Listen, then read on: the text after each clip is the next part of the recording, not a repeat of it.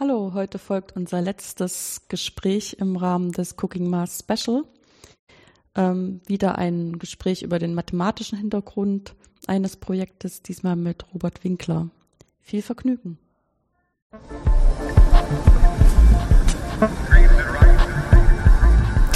Schönen guten Tag, Robert Winkler. Guten Tag, Frau Täter. Wir haben uns heute hier verabredet, weil auch Sie mit Ihrem Promotionsprojekt an dem Cooking Mars ähm, Projekt teilgenommen haben. Und ähm, ich wollte ein bisschen von Ihnen hören, was jetzt eigentlich Ihr Promotionsvorhaben ist und was der Teil davon ist, der sich dann für die Gestalter-Workshop geeignet hat. Ähm, sehr gerne. Also mein äh, Promotionsthema ist ein numerisches Verfahren für die elektrische Impedanztomographie.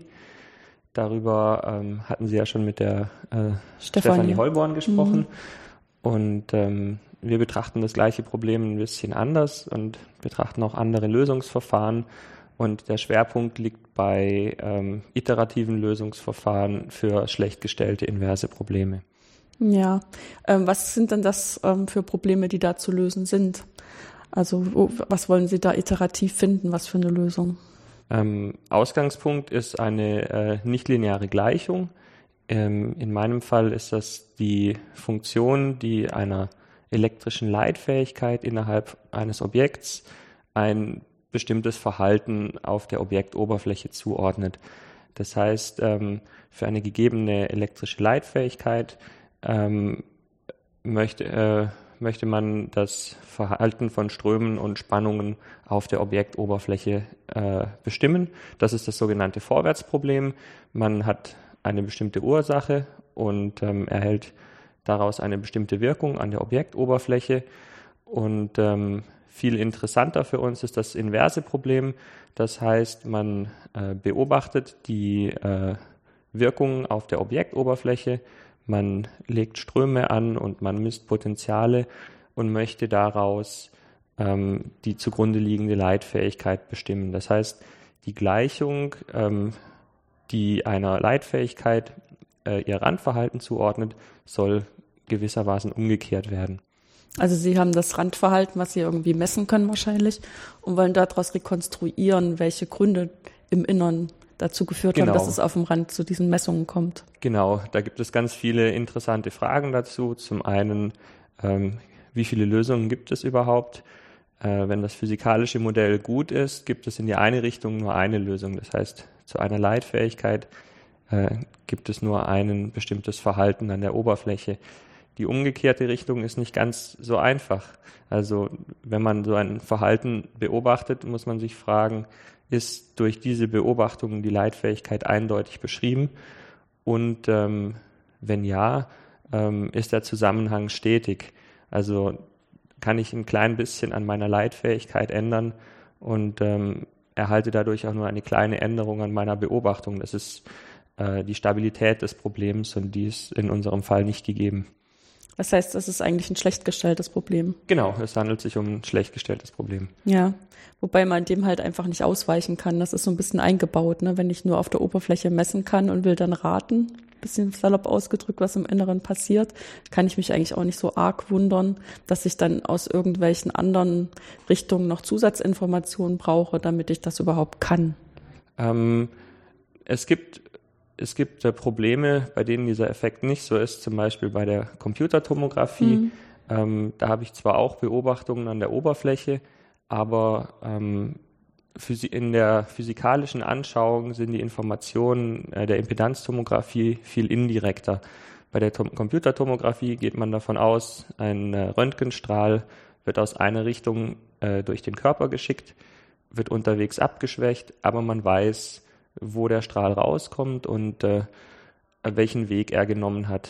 Und äh, bei der äh, elektrischen Impedanztomographie ist das viel indirekter. Man schickt einen Strom durch eine Elektrode rein, der kommt zu einer anderen Elektrode raus und unterwegs wählt er den Weg des geringsten Widerstandes. Das heißt, ähm, diese Informationen, die dieser Stromfluss über das Objekt be äh, beinhaltet, ist viel indirekter als beispielsweise bei der Computertomographie. Hm. Ähm, wie sieht denn das jetzt, ähm, also ich meine, das sind ja so Modelle auf verschiedenen Ebenen. Ne? Das eine, was wir jetzt gerade so versucht haben, mit Worten zu beschreiben, ist ja noch mehr so ein physikalisches Modell, was man sich so vorstellt, mit Spannung und ähm, wandernder Spannung durch irgendeinen Körper und dann wird am, an der Oberfläche gemessen, im Inneren irgendwas unterstellt bzw. geraten. Und das führt ja sicherlich auf irgendwelche partiellen Differentialgleichungen. Genau, die mathematische Grundlage ist eine elliptische partielle Differentialgleichung die den Stromfluss im Inneren des Körpers beschreibt. Im Wesentlichen ist das äh, das Ohmsche Gesetz, ähm, dass also äh, der Widerstand äh, einen Spannungsabfall zur Folge hat. Und äh, das zweite ist der, die Kirchhoffsche Regel, die besagt, dass Strom, anschaulich gesprochen, der in einen Punkt reinfließt, auch wieder äh, aus diesem Punkt rausfließen muss. Wir haben keine Quellen im Inneren des Objekts und das ist äh, dieser, äh, dieses Verhalten wird eben lokal an, jeder, an jedem Punkt durch eine partielle Differentialgleichung beschrieben. Mhm. Und ähm, dann haben wir dazu die, äh, das Randmodell, das das ähm, Verhalten des Stromflusses am Rand beschreibt. Wir ähm, nehmen an, wir haben Elektroden an der Oberfläche, die haben gewisse Eigenschaften. Und diese Eigenschaften werden in der Formulierung von dem Randmodell berücksichtigt. Zum Beispiel geht man davon aus, dass die Elektroden äh, perfekte Leiter sind. Also sie sind aus Metall und verglichen mit dem Objekt, das man beobachtet, haben sie eine sehr, sehr viel höhere äh, Leitfähigkeit. Das heißt, man geht davon aus, dass das Potenzial, äh, das sind mathematisch gesprochen äh, Dirichlet-Daten, ähm, dass dieses Potenzial entlang der Elektrode konstant ist. Mhm. Das heißt, da hat man ja schon so zwei Modelle, die äh, interagieren müssen. Aber mathematisch gesehen ist das eine dann quasi ein Randwert für das elliptische Problem. Genau. Mhm. Jetzt kann man ja diese partielle Differentialgleichung äh, nur in Ausnahmefällen direkt lösen. Das heißt, was Sie machen, das haben Sie ja auch schon gesagt, Sie wollen iterativ numerisch ähm, sich dieser Lösung nähern. Ähm, was ist denn das denn für ein Objekt, wenn Sie die partielle Differentialgleichung hernehmen und die übersetzen in das diskretes Problem? Also, ähm, also hier muss hier muss man vielleicht äh, zuerst unterscheiden. Ähm, ich beschäftige mich eigentlich wenig mit der Lösung der partiellen Differentialgleichung. Mhm. Also hier greift man auf den Werkzeugkasten der Numerik zurück. Dieses Problem kann stabil gelöst werden. Das heißt, ähm, zu berechnen für eine gegebene Leitfähigkeit, wie verhält sich äh, der elektrische Strom am Rand, das ähm, setzen wir als gegeben voraus. Da gibt es etablierte Verfahren, Finite-Element-Methoden, mit denen man das berechnen kann. Ähm, das heißt, das ist ein Baustein, den wir, äh, den wir verwenden, um dieses iterative Verfahren ähm, zu beschreiben, in dem die Leitfähigkeit rekonstruiert mhm. wird aus den Daten. Die Grundidee ist folgende: Man macht irgendeine Startannahme, man ähm, nimmt eine, man nimmt eine elektrische Leitfähigkeit an im Inneren, die nicht exakt ist, die aber vielleicht auch nicht komplett falsch ist und versucht, die dann schrittweise ähm, eben iterativ ähm, gezielt zu verbessern. Und da, um das zu erreichen, nutzt man diese Struktur von der Abbildung aus, die äh, den Zusammenhang zwischen der Leitfähigkeit und den Daten beschreibt. Mhm. Und ähm, ich meine, dann haben Sie irgendwie ein großes Gleichungssystem, nehme ich an. Oder ähm, wie sieht das aus? Oder ähm, für jeden Schritt lösen Sie ein Gleichungssystem. Was gucken Sie sich dann an, um das zu verbessern? Genau, also hier ähm, äh, unsere Grundlage ist das Newton-Verfahren. Das äh, Newton-Verfahren ist geeignet, um äh, nichtlineare Probleme zu lösen. Ähm, und äh, in unserem Fall haben wir die Situation, dass der Zusammenhang zwischen der Leitfähigkeit und diesem Verhalten am Rande sehr stark nichtlinear ist. Das heißt, wenn ich die Leitfähigkeit verdopple, ähm, verdoppeln sich nicht die Potenziale am Rand, sondern der Zusammenhang ist sehr viel komplizierter. Und ähm, die Grundidee des Newton-Verfahrens ist, ähm, dass ein Problem, das differenzierbar ist, also dieser Zusammenhang zwischen ähm, der Ursache und der Wirkung, dieser Operator ist differenzierbar. Und ähm, die Grundidee ist, dass ein differenzierbarer Operator ähm, sich lokal quasi, wenn man nur ein ganz klein bisschen ändert, sich eben doch fast linear verhält. Und ähm, in diesem lokalen Bereich ähm, äh, möchte man den Operator linearisieren und ähm, daraus erhält man dann ein lineares Gleichungssystem. Und auch hier ähm, ist es wieder so, dass für lineare Gleichungssysteme die Mathematik einen großen Werkzeugkasten ähm, bereithält. Die verstehen wir gut. Ähm, da wissen wir, wie wir Instabilitäten äh, behandeln können. Das heißt, man möchte dieses nichtlineare Problem schrittweise ähm, approximieren durch lineare Probleme. Ähm, jetzt klang das ein bisschen so raus, als ob das Newton-Verfahren die einzige Möglichkeit wäre, das nicht linear zu machen, oder ist es einfach nur das Verfahren, was Ihnen am besten zusagt? Ähm, hm. das ist, also das Newton-Verfahren wird gerne verwendet, weil, ähm, weil es äh, sehr schnell ist verglichen mit anderen Verfahren. Mhm. Also es steckt sozusagen mehr ähm, Wissen im New, also mehr Wissen über das Problem wird verwendet, als wenn ich einfach nur ähm, ein normales Abstiegsverfahren machen würde. Da könnte ich auch die Ableitung ähm, nutzen und dann ein kleines Schrittchen machen, um mich meiner Lösung zu nähern. Aber für das Newton-Verfahren ähm, trifft man sozusagen Annahmen, die äh, im Idealfall zu einer schnelleren äh, Lösung des Problems führen. Mhm. Ähm, ich weiß nicht, sicherlich gibt es Leute, die das Newton-Verfahren sogar an der Schule oder äh, auch im Studium nochmal äh, kennengelernt haben für Variablen, äh, für Funktionen von einer Variablen. Aber ist, glaube ich, ganz hilfreich, wenn wir einfach mal an dem Beispiel oder wenn Sie an dem Beispiel mal illustrieren, äh, wie das Newton-Verfahren da vorgeht.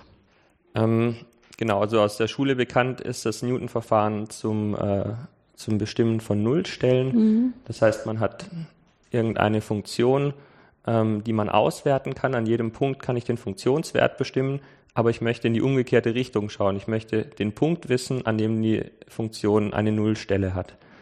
Und ähm, verallgemeinert für ähm, hochdimensionale Systeme sucht man ähm, die Lösung eines Gleichungssystems. Das heißt, man möchte, man möchte einen Punkt äh, finden, an dem die, ähm, die beobachteten Daten, also der Funktionswert, ähm, angenommen wird.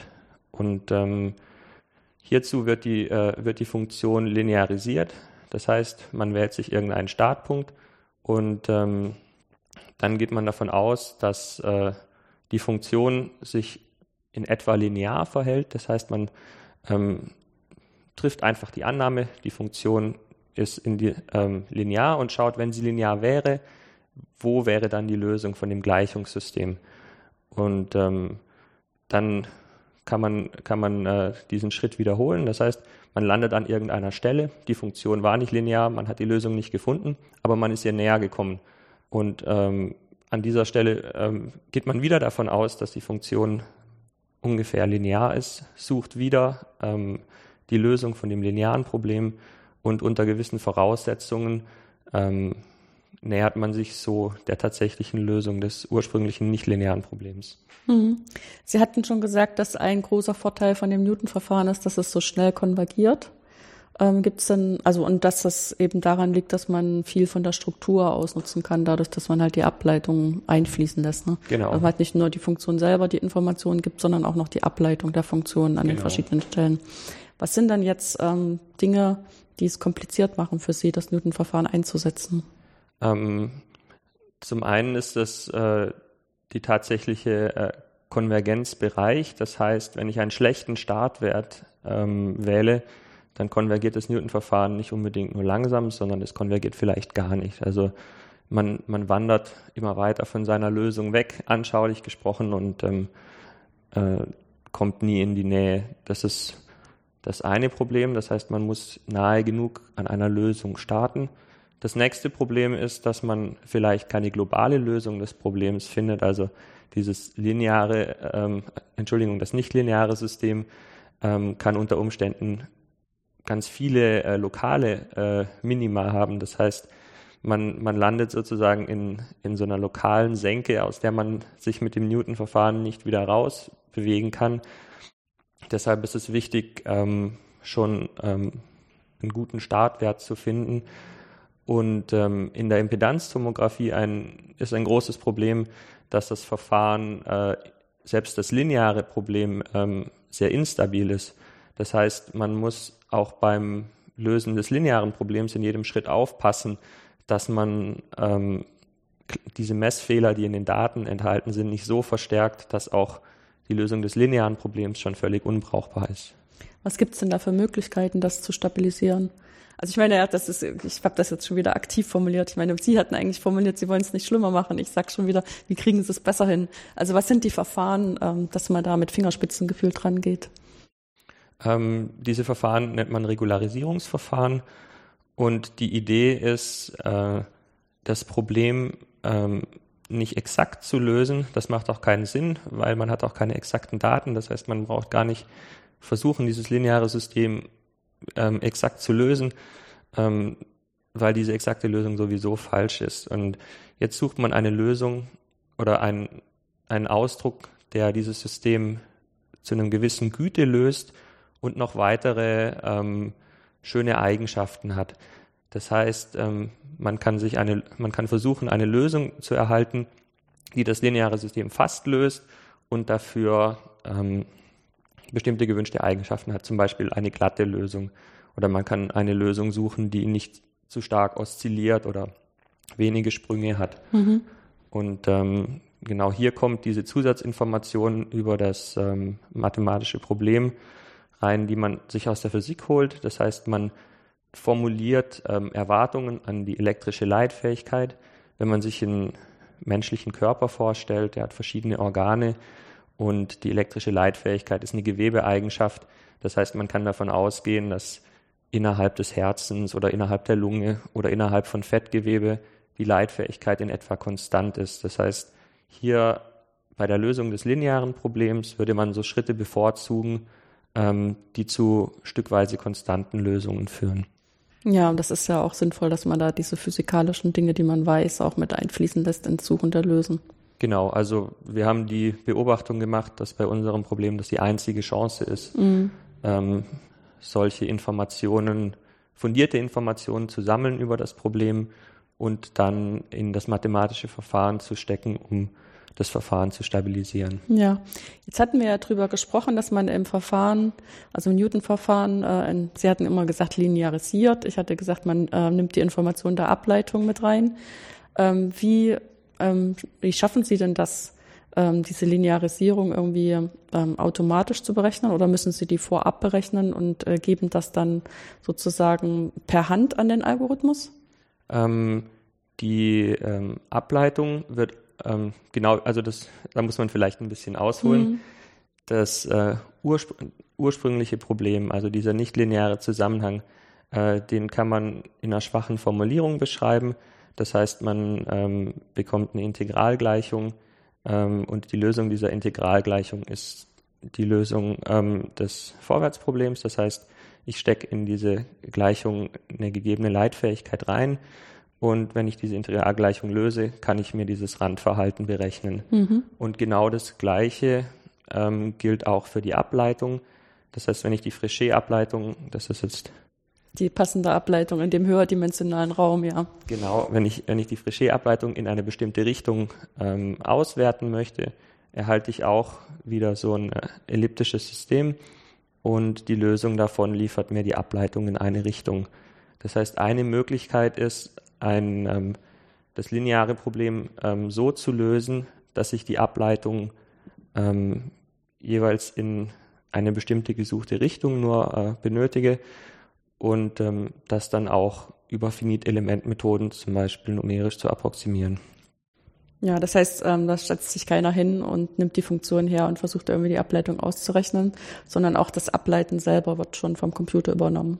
Genau, auch das wird äh, numerisch ähm, angenähert. Ja, wobei das sicherlich ähm, noch anders sich vorzustellen ist als so ein automatisches Differenzieren, weil was sie machen ist ja eigentlich eher so ein, eine Abstiegsrichtung zu bestimmen oder ähm, sozusagen im, in dem in der Integralbilanz nur hinzuschauen. Ne? Ähm. Ja. Es ist immer ganz lustig, so dieser Moment, ähm, auch im Studium, äh, wenn man dann Also ich meine, dieses Ableiten an und für sich, das mögen sowohl die Schüler als auch die Studenten immer sehr gerne, weil das hat einfach so feste Regeln und das Einzige, was einem passieren kann, ist, dass man halt in so komplexeren Ausdrücken vielleicht äh, irgendwas vergisst, noch mit abzuleiten. Ne? Also was weiß ich bei der Produktregel und ähm, Quotientenregel und dann innere und äußere Ableitung und so. Und äh, wenn man das dann mehrdimensional macht, also so ähm, partielle Ableitung in die verschiedenen Raumrichtungen kann man ja diese Regeln immer noch ein Stückchen weitertragen.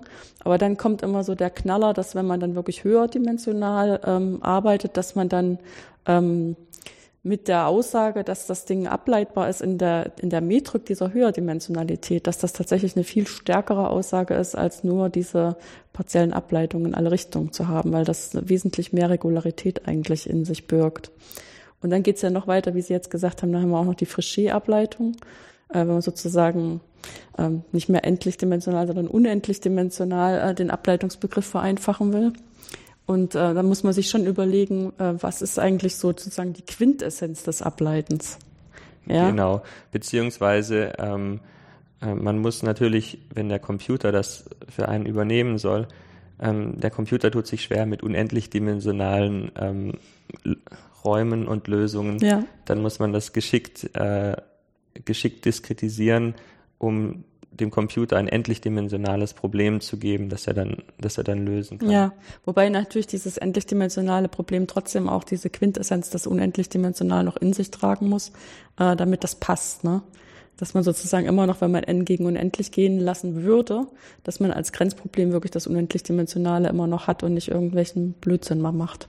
Genau, und man, man, ähm, man muss wissen, dass äh, dieses endlich-dimensionale Problem, wenn die Dimension größer wird, auch diese unerwünschten Eigenschaften, diese Instabilität des unendlich-dimensionalen Problems in sich trägt. Das mhm. heißt, selbst wenn man das ähm, Problem als endlich-dimensionales Problem aufschreibt und das man, man äh, äh, das Gefühl hat, dass das ja gar nicht so instabil, ähm, das kann ich ja, das kann ich ja viel einfacher handhaben, wenn die Dimension groß genug wird, ähm, kommt, diese, kommt diese Instabilität wieder zurück. Und ähm, das muss man bei den Lösungsverfahren beachten, sonst bräuchte man diese äh, Regularisierungstheorie für die linearen Systeme, bräuchte man gar nicht. Ja, ja das hängt äh, direkt auch von der Schrittweite ab, ne? die man dann wählt. Je kleiner die Schrittweite ist, desto instabiler wird die Matrix des Verfahrens. Ähm, also eine explizite Schrittweite zu bestimmen, ist eine Möglichkeit. Mhm. Das hat man bei Gradientenverfahren, bei dem Landweberverfahren zum Beispiel. Jetzt sind wir, jetzt reden wir darüber, äh, wie löst man das lineare Problem. Ja, ja. Und ähm, auch hier gibt's äh, gibt's verschiedene Möglichkeiten, unterschiedlich schnelle Möglichkeiten. Und ähm, wenn man sich die ähm, Hilbert-Raumstruktur zunutze macht, dann kann man ähm, das konjugierte Gradientenverfahren verwenden, um diese Lösung zu approximieren und ähm, das Schöne an dem konjugierten Gradientenverfahren ist, dass man sich über Schrittweiten keine Gedanken machen muss. Das heißt, äh, man kann man kann sozusagen Teilschritte äh, von diesem Verfahren akzeptieren, die gewisse Näherungseigenschaften haben. Also ähm, das konjugierte Gradientenverfahren ist ein Krylov-Raumverfahren. Das bedeutet, man sucht ähm, Lösungen erst in in Unterräumen, besonders äh, schönen Teilräumen von dem eigentlichen Lösungsraum. Und ähm, man nimmt dann immer weitere Räume dazu, um sich der Lösung des linearen Problems immer weiter zu nähern. Und die Regularisierungsstrategie, die wir verwenden, ist zu sagen, ähm, wir hören auf, in, in weiteren Räumen zu suchen, wenn unsere Lösung ähm, das, das lineare Problem gut genug approximiert weil die Erfahrung einfach ist, dass je mehr Unterräume man dazu nimmt, umso instabiler äh, verhält sich die Lösung. Hm. Ja, die Hilbert-Raumstruktur heißt ja, dass sie in dem Raum im Prinzip ein Skalarprodukt zur Verfügung haben, was ja auch mit ihren Integralausdrücken was zu tun hat. Ne? Und ähm, das ist im Prinzip auch eine Struktur, die man dann ausnutzen kann. Deswegen funktioniert dann auch das konjugierte Gradientenverfahren, weil man den Raum halt beschreiben kann durch so eine Basis, wo man so erstmal so den, den, den wichtigsten Schritt rausnehmen kann, äh, den man auch findet über so ein Eigenwertproblem und dann den zweitwichtigsten und dann den drittwichtigsten und dann macht man sozusagen keine Arbeit, ähm, also immer nur die am, am meisten sich ein voranbringende Arbeit in dem Moment und kann dann irgendwann auch nach sehr viel, nach sehr wenigen Schritten schon Schluss machen, weil die anderen Unterräume, die auch noch den Raum, sozusagen Informationen des Raumes haben, aber nicht mehr so viel. Genau, also ähm, durch die, durch das Skalarprodukt ähm, kann man sich äh, natürlich senkrecht in unterschiedliche äh, äh, Richtungen bewegen. Das heißt, man kann äh, Richtungen betrachten, die orthogonal zueinander stehen. Das ist der große Vorteil von, von Hilbert-Raumverfahren. Mhm. Und deshalb ähm, ist das konjugierte Gradientenverfahren auch so schnell, weil dieser Orthogonalitätszusammenhang äh, ausgenutzt wird, um ähm, sozusagen den Schritt, den man vorher gemacht hat, nicht wieder kaputt zu machen. Das heißt, man läuft in eine Richtung ähm, in einer optimalen Weite und der nächste Schritt ähm, ist senkrecht dazu. Das heißt, diese Informationen, die man in diese Richtung gewonnen hat, macht man sich nicht im nächsten Schritt wieder zunichte. Ja. Ähm, welchen Teil von dieser komplexen mathematischen Beschreibung haben Sie denn jetzt zusammen mit dem Gestalter bearbeiten können? Ähm, also zum, zum einen ist es äh, natürlich äh, ganz interessant, so ein nicht lineares Problem ähm, grafisch darzustellen dass diese ganzen äh, Problematiken des Newton-Verfahrens, äh, wenn man sich schrittweise also einer Lösung nähert, ähm, grafisch aufzuarbeiten. Ähm, da wird so ein lokales Minimum wird zu einer Sackgasse mhm. oder ähm, irgendwie so eine oszillierende Lösung wird zu einem Gefahrenbereich in diesem Lösungsraum. Das heißt, dieser Raum, in dem dieser mathematische Lösungsraum, in dem man ähm, die Leitfähigkeit sucht, in dem man die Lösung des nichtlinearen Problems sucht, der wird visualisiert durch einen, ähm, ja, durch einen Raum, den man sich vorstellen kann. Und äh, diese Suche nach der Lösung innerhalb dieses Raums wird zu einer Bewegung in diesem, in diesem äh, visualisierten Raum mit allen Problemen und Hindernissen, die da einem dabei begegnen können. Mhm. Wie sieht das dann äh, jetzt aus, ähm, dieses gestaltete Objekt, Kunstobjekt oder wie auch immer man das ausdrücken soll? Ähm, zum jetzigen Zeitpunkt ähm, kann man da leider nicht viel dazu sagen. Wir hatten viele Ideen, hatten ähm, das Ganze zuerst ähm, veranschaulicht tatsächlich in einem, in einem Raum, in einer Wohnung, ähm, wie beim, beim Topfschlagen etwa. Man hat keine direkte Informationen, sondern man ist auf indirekte Informationen ähm, angewiesen, die man ähm, von außen mit gewissem Aufwand erhält. Das heißt, man befindet sich in einem Raum, über den man keine direkte Information hat, verbundene Augen. Man kriegt ähm, lokale Informationen, es wird wärmer, es wird kälter. Man kriegt vielleicht noch zusätzliche Informationen, wenn man sich irgendwelchen Gefahrenbereichen nähert. Und ähm, aus diesen Informationen möglichst schnell zur Lösung zu kommen, war eine, eine Idee, das zu visualisieren. Mhm.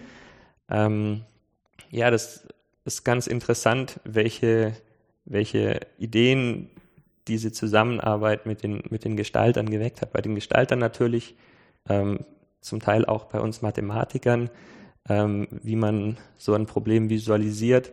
Und ähm, deshalb ist im Moment noch gar nicht ganz klar, welche von diesen vielen Ideen ähm, letztendlich, äh, letztendlich umgesetzt wird. Das hat natürlich auch mit der Intuition und dem äh, Geschmack der Gestalter zu tun. Das heißt, ähm, unsere Aufgabe als Mathematiker ist es, ähm, das Problem so zu beschreiben, dass ähm, bei jemand, der jetzt äh, sich nicht im Detail mit Mathematik auskennt, sich eine Vorstellung ähm, bildet, auch im Dialog nach Rückfragen, dass, dass sich da so ein eigenes Bild äh, entwickelt bei den Gestaltern und dieses Bild dann ähm, so weit zu füllen, dass das mathematische Problem immer noch beschrieben wird. Also ähm, keine Ahnung, dass äh, zum Beispiel Effekte, die auftreten, dann auch in diesem in, in diesem äh, Gleichnis sozusagen wieder auftauchen, dass jemand, der eine Intuition für dieses anschauliche Bild entwickelt, ähm, ein Stück weit diese Intuition auch übertragen kann, um das mathematische Problem zu verstehen. Hm. Wobei ich muss ganz ehrlich sagen, ich finde das mit dem Topfschlagen eigentlich ziemlich gelungen so. Also vor allem, wenn man sich dann äh, nochmal so ein bisschen vor, vor Augen hält mit den äh, Augen verbunden und dann nur heiß und kalt. So ganz verschieden davon ist ja, also ich meine, sie haben ein bisschen mehr Informationen äh, über die Physik, ja, aber es ist, glaube ich, schon so als erster Approximationsschritt gar nicht so schlecht. Es hilft auf jeden Fall ähm, dabei, die Mathematik des Problems zu veranschaulichen.